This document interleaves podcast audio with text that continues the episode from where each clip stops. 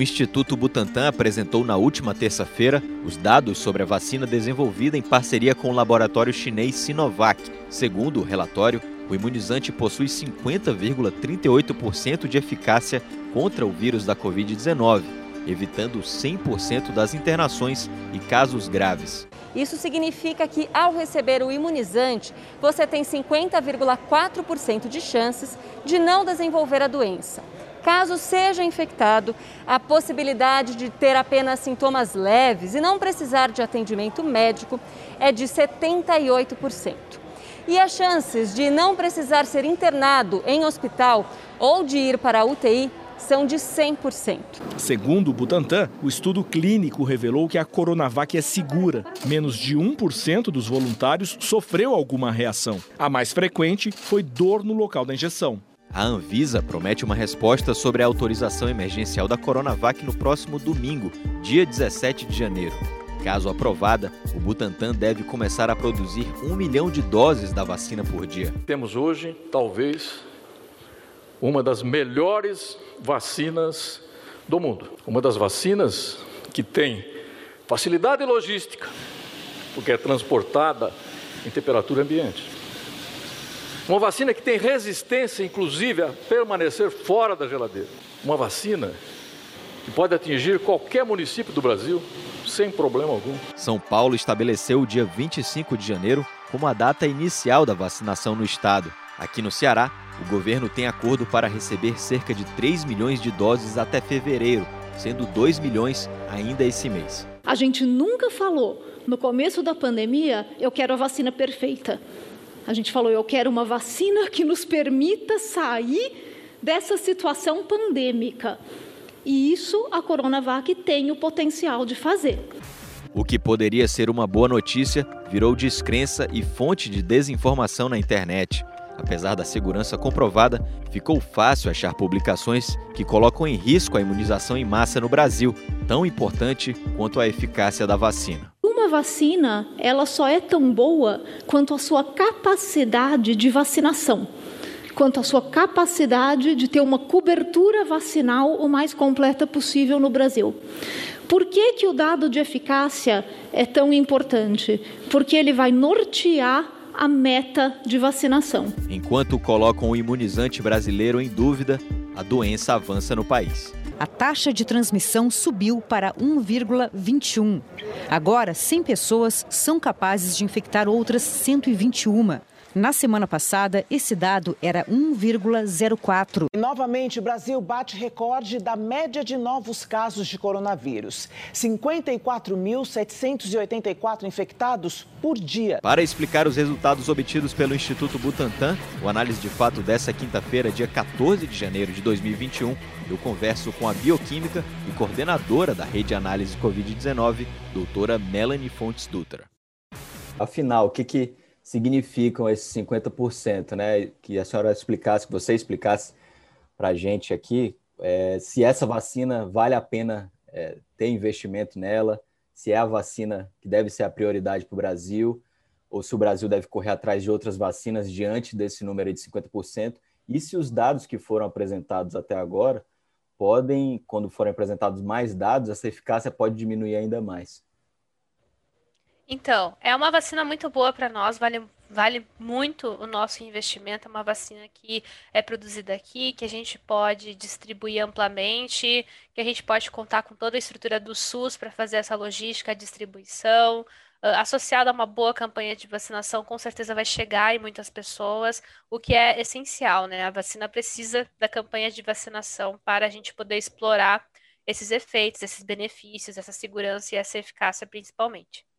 Uh, quanto à questão de outras vacinas, é importante a gente trabalhar com mais de uma vacina, não necessariamente por causa da eficácia, mas por causa da limitação de doses, né? A gente tem uma limitação tanto em produzir doses quanto comprar doses, né? Então é necessário que a gente trabalhe com mais de uma vacina. Considerando o contexto da eficácia, é interessante trazer mais uma, duas vacinas quantas forem possíveis, para a gente fazer ir jogando com essas eficácias. Daqui a pouco pegar uma vacina que tem uma eficácia maior, mas a gente não poderia distribuir amplamente, né? Por exemplo, a da Pfizer, da Moderna. Daqui a pouco pegar essas, destinar para grupos prioritários, para profissionais de saúde, grupos de muito risco, enquanto que outras com uma eficácia um pouco mais baixa, mas com uma ampla distribuição para os próximos eixos uh, de prioridade. Daqui a pouco pegar de Oxford e da Coronavac e também fazer uma estratégia parecida, né? Então a gente tem que ter a ciência de que só uma vacina não vai nos ajudar a curto prazo, né? A gente precisa vacinar muitas pessoas num curto espaço de tempo e para isso nós precisamos contar com mais de uma vacina, né? E sobretudo essa questão da Coronavac, eu acho que já explicando um pouco essa parte final, uh, não devemos investir somente nela, né? Pelo fato de que eu acabei de explicar, a gente precisa de mais de uma vacina. No entanto, nós não podemos não considerá-la como uma peça essencial e crucial da imunização que vai acontecer aqui no Brasil. É uma vacina com uma ampla capacidade de chegar muito longe a nível de população diária, né, a gente consegue distribuir ela amplamente, porque ela não precisa de um ultra freezer, ela não precisa de uma estrutura muito elaborada e sofisticada. É uma vacina com uma tecnologia que a gente já conhece, né? Então a gente consegue aproveitar várias estratégias de distribuição para fazer com que ela chegue uh, o mais longe possível dentro do território nacional, né? Então, dessa forma, nós devemos muito contar com ela, priorizá-la muito no nosso PNI, junto com a vacina da AstraZeneca, junto com outras vacinas, mas sempre ter em mente que só uma vacina, né, independente da que for, não vai nos ajudar no curto prazo. Nós precisamos de mais de uma vacina. Doutora, agora eu vou fazer uma pergunta, porque essa, esse, essa coletiva do Butantan hoje repercutiu muito por conta dessa eficácia, né, que foi talvez aquém aí do que as pessoas esperavam mas ainda assim uma vacina muito segura. Mas teve ó, um deputado federal, por exemplo, vou até pegar aqui para ler o tweet dele hoje, é, o deputado Daniel Freitas, do PSL, ele tweetou o seguinte: se você soubesse que um paraquedas possui 65,3% de chance de funcionar, você pularia mesmo assim do avião? Esse tipo de comparação tem acontecido demais no Twitter, na internet.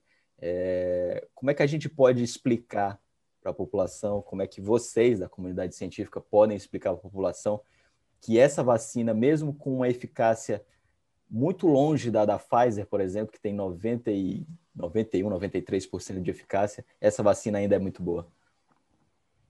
É um erro, um equívoco bem comum, né, que muitas pessoas estão cometendo, e ele é em virtude do desconhecimento do processo da vacina, né? Do que, que essa ferramenta trata.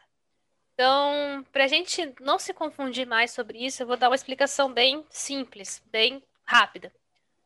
Vacinas só podem ser entendidas enquanto sociedade.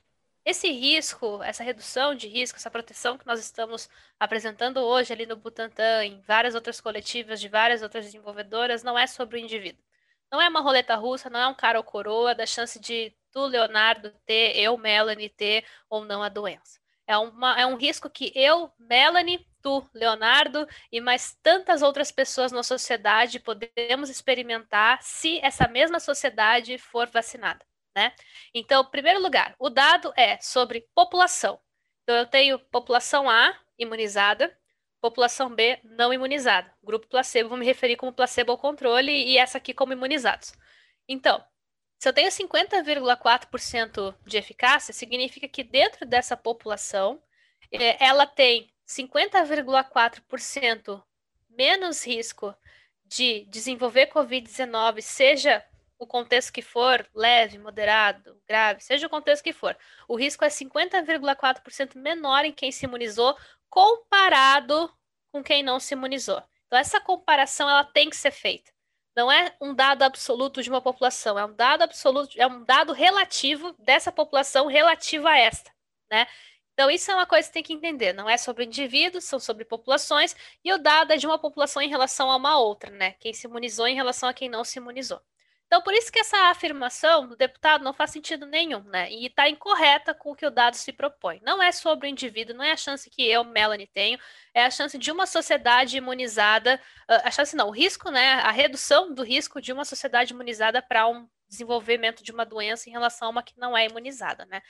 Então, ainda que 50% de uma sociedade tenha essa proteção e o resto não, essas pessoas suscetíveis se beneficiam da proteção conferida pelos imunizados, ainda que uh, a gente não atinja essa imunidade de grupo, a transmissão do vírus vai ser dificultada porque nós temos essas pessoas imunizadas ali fazendo uma barreira imunológica. Então, eu sempre dou o exemplo de imaginar uma sala. Nessa sala, tu tem todas as pessoas suscetíveis e entra uma infectada. O caminho do vírus é muito facilitado, porque todo mundo é suscetível e vamos supor que as pessoas não estão se cuidando também, né? Uma situação bem parecida com a nossa, né? Onde os cuidados, infelizmente, não estão sendo muito bem tomados. Agora, imagina que se nessa mesma sala 50% está imunizado e eles estão distribuídos, né? Que nem uma sociedade, não fica todo mundo imunizado de um lado, está todo mundo distribuído. Nesse caso, o vírus, por exemplo, que está nessa pessoa aqui, encontra essa pessoa que está imunizada, não vai desenvolver a doença. Até ele encontrar a próxima, ele vai encontrar uma certa dificuldade, porque não tem tantos suscetíveis mais assim. Então, isso impacta na transmissão do vírus, impacta na exposição né, dessas outras pessoas ainda suscetíveis, ainda que a gente precise usar máscara e fazer todas as medidas porque não atingimos essa imunidade de grupo, uh, já vai impactar bastante, já vai diminuir bastante. E daí, colocando uma vacina com uma outra eficácia para imunizar essas outras pessoas, a gente também já começa a ter uma caminhada mais próxima dessa imunidade de grupo, né? Então, por isso que a gente tem que pensar em mais de uma vacina, por isso tem que pensar vacinas como uma estratégia de sociedade, não de indivíduo, e por isso que não faz sentido esse comentário do deputado.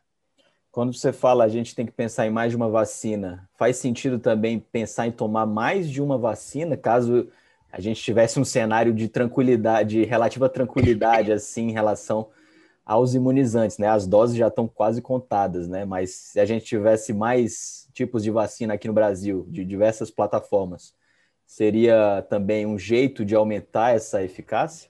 Ou não faz sentido? A gente então, a gente não tem estudos que respaldem tu combinar imunizantes, tomar a primeira dose da vacina A e a segunda dose da vacina B, ou tomar a vacina A e na sequência tomar uma vacina B. A gente não tem dados ainda sobre isso, né? Naturalmente, existe uma tratativa de investigar isso. Tem, por exemplo, a Sputnik V, que propôs um estudo em parceria com a AstraZeneca para combinar seus imunizantes. Não sei se realmente isso vai sair do papel ou se realmente está em andamento, Fato é que isso foi divulgado, então provavelmente nós vamos ver estudos daqui a pouco combinando alguns imunizantes por aí.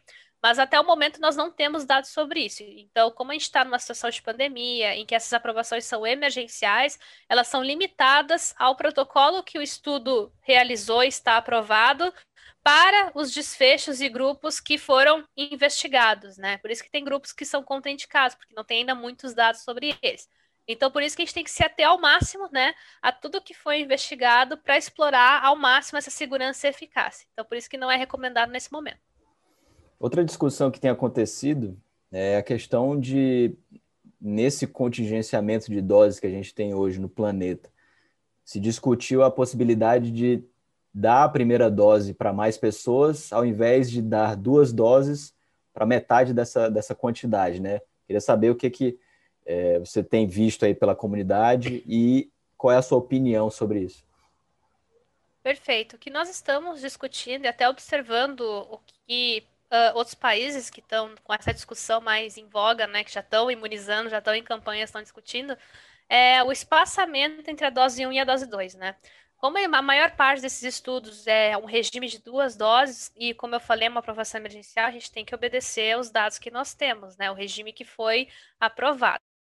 Se eu quiser um regime de uma dose, eu preciso conduzir uma investigação para mostrar que é seguro, é efetivo, é eficaz e tudo mais. Né? Então, uh, o que está sendo discutido é espaçar essas duas doses. Né? O que o pessoal do Reino Unido está fazendo com a vacina de Oxford, e que tem dados para isso, é que eu posso espaçar até 12 semanas. Né? Isso me conferiria mais doses ali para vacinar nessa primeira dose ali um grupo de pessoas, e daí daqui a 12 semanas eu vou lá e faço então o boost, né, a segunda dose para aquelas pessoas que eu vacinei ali, né? Então, isso é uma coisa que pode ser factível, né? Dependendo do imunizante. Então, por exemplo, aqui no Butantan a gente não tem dados espaçando tanto tempo assim. Esse espaçamento ele é mais restrito, né? Então, a gente tem que obedecer esse protocolo no momento em que for aprovado. Agora, como da AstraZeneca existe é, dados mostrando que esse espaçamento pode conferir até uma imunogenicidade um pouco maior, dependendo do parâmetro, daí daqui a pouco isso se torna mais discutível, né? Fato é, tenho que obedecer o protocolo que foi aprovado, dada a aprovação emergencial e o caráter que nós estamos, uh, e o caráter dessa aprovação, né? A Anvisa prometeu eh, a resposta sobre essa vacina do Butantan Coronavac e a da AstraZeneca domingo, dia 17. Eh, qual é a expectativa em cima dessa da AstraZeneca? A gente vai ter realmente metade do Brasil com a da Butantan, metade com a da AstraZeneca. Qual é a expectativa em cima da, da AstraZeneca, Oxford, a eficácia e como é que está sendo lá no Reino Unido? Lá eles estão, então, conduzindo né, a imunização. Uh, a gente não ouve tantos relatos de, por exemplo, alergias, então parece que está sendo conduzido de uma forma bem uh, adequada, né? Uh, eu não sei exatamente quantas doses já foram aplicadas, vai me fugir esse valor. Eu até estava acompanhando semana passada, mas acabei me focando em outras coisas. Mas eu, eu vejo que está tá em andamento, né? Que é bem interessante. Uh, quanto à relação aqui no Brasil, a gente tem uma boa capacidade de produção de doses pela Fiocruz, até da compra, né? Teve toda aquela questão uh, dessa compra recente aí, se viria, por exemplo, da Índia, ou se viria de uma outra uh, unidade da AstraZeneca. Então, é uma vacina bem bem aguardada, bem promissora, né? Sem dúvida alguma. Acho que vai se somar muito, por exemplo, a Coronavac, se ambas forem aprovadas, e vai realmente ajudar muito a população. Não sei se metade com uma, metade com outra, mas acredito que tendo duas aprovadas, a gente já consegue estipular uma boa estratégia de vacinação, tendo um PNI bem elaborado e considerando as, esses dois imunizantes inicialmente, né? Lembrando que a gente tem a vacina da Johnson Johnson, que está sendo investigada aqui, e eu imagino que até o fim desse mês ou início do próximo, a gente talvez saiba alguma coisa dos dados dela, né? Ainda falando dessa vacina do Butantan, é, esse número de 50% é com a primeira dose, com a segunda dose, é, é, e também por que, que os números da Indonésia e da Turquia, se eu não me engano, deram valores tão acima desses 50%? Esse número de 50% até onde a gente acompanhou é com o regime completo, né? Tu dá uma dose, faz o espaçamento ali estipulado, dá a segunda dose, daí depois de um tempo tu analisa. Então é sobre o regime completo. Em relação a outros locais em que essa investigação da, da vacina da Sinovac está sendo conduzida, a gente tem que entender que ponto que essa investigação está em relação ao Brasil, né? Tanto na Indonésia quanto na Turquia, essas análises de eventos contaram com menos que 30 eventos. Né? Então, é uma análise bem preliminar, inicial, que é o que a gente chama de análise interina.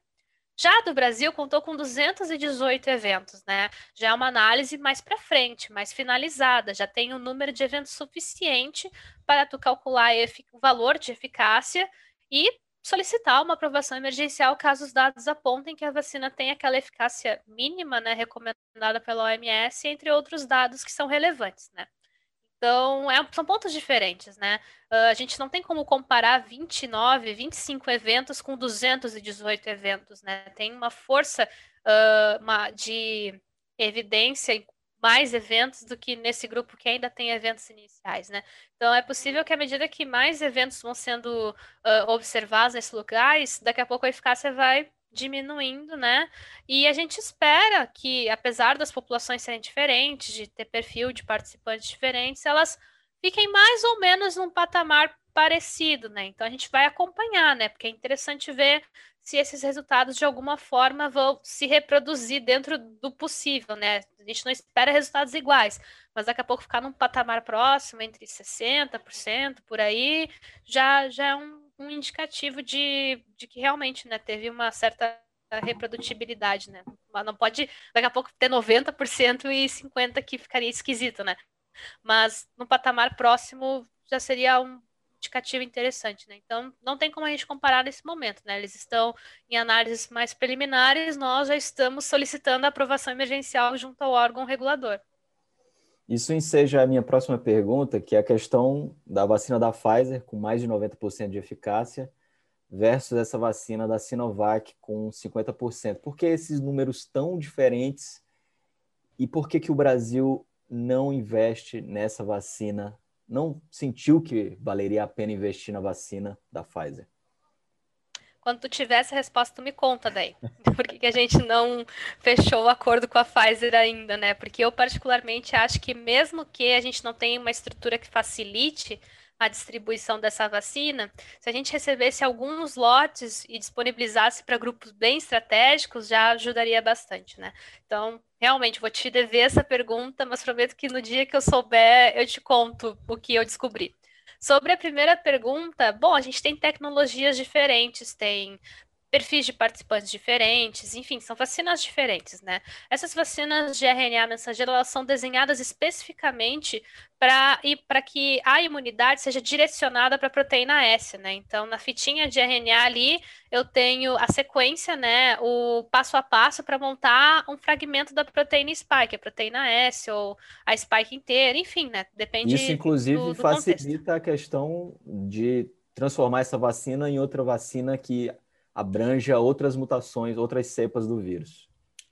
Isso, é só eu atualizar a fita e com a sequência modificada ali, né, que corresponderia a essa mudança, essa mutação, e em seis semanas, segundo a Pfizer, eles conseguiriam uma versão atualizada da vacina quando for necessário, né. Então, a gente tem ali a sequência, a gente produz então a proteína, então a gente vai ter uma imunidade muito direcionada a essa proteína, né. Então, quando eu for buscar anticorpos para elementos da proteína spike, eu vou ter um grande nível deles né? Porque eu tô direcionando a resposta para isso, eu tô imitando, né, muito uh, essa infecção, eu tô imitando muito bem, né, essa infecção pelo coronavírus. Enquanto que no vírus inativado, eu já tenho o vírus inteirinho, SARS-CoV-2 ali, só que sem capacidade de se reproduzir, né? Ele é como se fosse morto, né? Como se estivesse morto. Então, a minha resposta imunológica ela vai ser contra vários fragmentos do vírus. Eu posso pegar alguns que é proteína spike, outros que é o núcleo capsídeo, outros que é outros elementos ali do, da estrutura do vírus. Então, no meio daqueles anticorpos, alguns vão ser contra a proteína S, né? E outros vão ser contra outras partes do vírus. Então a resposta parece meio diluída, assim, nesse caso, né? Por isso que a gente usa, por exemplo, aqueles elementos para amplificar a resposta imunológica, né? A gente usa outros componentes junto da vacina para amplificar ainda mais essa resposta, para que a gente tenha mais imunogenicidade nesse caso também. Então, dessa forma, isso explica em parte por que, que as eficácias são diferentes, ou pelo menos por que, que a gente esperava uma eficácia menor na vacina de vírus inativado em relação à vacina de RNA mensageiro, né? O perfil dos participantes também pode acabar influenciando nisso, o número de eventos, a própria condução do estudo, o que, que cada estudo considera como caso de Covid-19. A gente sabe que existem algumas diferenças, né? No estudo da Pfizer e da Moderna, eles consideram certos critérios. No nosso estudo aqui do Butantan, a gente considera outros critérios. Então, até para tu contabilizar eventos, uh, isso já muda também, né? Então, é uma série de fatores, não é uma, uma resposta simples, né? Doutora, só para a gente fechar, nosso tempo aqui já voando, é, uma mensagem, então, para quem está ouvindo ou vendo a gente e está com medo de tomar vacina, está com medo de virar jacaré, ou então ficou um pouco desconfiada aí com essa divulgação dos dados pelo Butantan, qual é a mensagem é, que você pode deixar para essas pessoas? Bom, nós estamos diante de uma vacina que é muito boa. Pode não ser a melhor vacina, né? Ou a que a gente gostaria muito, como a própria Natália Pasternak botou muito bem ali quando ela comentou os dados da coletiva de imprensa, né? Uh, mas com certeza é a vacina que a gente precisa, né? É a vacina que é produzida aqui no Brasil e que ela é factível com a realidade do Brasil é a nossa vacina. Então, sem dúvida, nós vamos precisar de outras vacinas. Mas o que eu quero que a população entenda é que a gente tem que pensar nisso como sociedade, né? A gente não está no luxo de esperar uma vacina melhor, a gente não pode dar esse luxo nesse momento porque são centenas de pessoas indo a óbitos, são centenas de novos casos ao dia, a gente está lidando com variantes potencialmente mais transmissíveis aqui dentro da nossa casa, no Brasil, né? A gente está vendo essas variantes aqui do Rio Grande do Sul até o Amazonas, novas variantes aí que a gente precisa estudar o que, que elas realmente significam, né? Então a gente não pode esperar, a gente tem pressa. A gente precisa vacinar o máximo de pessoas no curto espaço de tempo. Então, mesmo que tu tenha receio sobre essa vacina, procure se informar. Pode me procurar, pode procurar a Regionalis Covid, a União Pro Vacina. Uh, tantas redes aí que estão à disposição para fazer esclarecimento, para acolher a tua dúvida, para que tu se sinta num ambiente seguro, onde a gente possa conversar e trocar informações, né? O que o nosso principal objetivo não é te vender uma narrativa pronta e que tu compre ela sem questionar, não a gente quer que tu questione, a gente quer que os dados sejam capazes de te convencer, que tu compreenda amplamente eles para tu se sentir seguro sobre isso e torne-se uma pessoa que vá fazer isso por outra pessoa também, né? Pelo fato de que a gente entende e por a gente entender, a gente confia. Então, essa é a minha principal mensagem, né? Permita-se entender, permita-se questionar, ir atrás dos divulgadores, dos cientistas, para questionar e daí entender. Né? O que a gente mais tem hoje é pessoas para explicar isso, muito dispostas a, a, esclarecer essas dúvidas. Né? É uma vacina boa que vai salvar muitas pessoas e vai ser muito necessário que a gente engaje e vacine, se tão logo for possível, o mais rápido que der. É, felizmente a gente tem muita gente disposta a explicar essa, esse tipo de assunto para a população. Você é uma delas, abriu a DM aí, deve estar tá bombando. Doutora, muito obrigado pela participação na análise de fato mais uma vez aqui. Espero que a gente possa conversar mais. Eu também fico muito feliz pela oportunidade, pelo espaço e a total disposição para qualquer outro esclarecimento. Muito obrigada.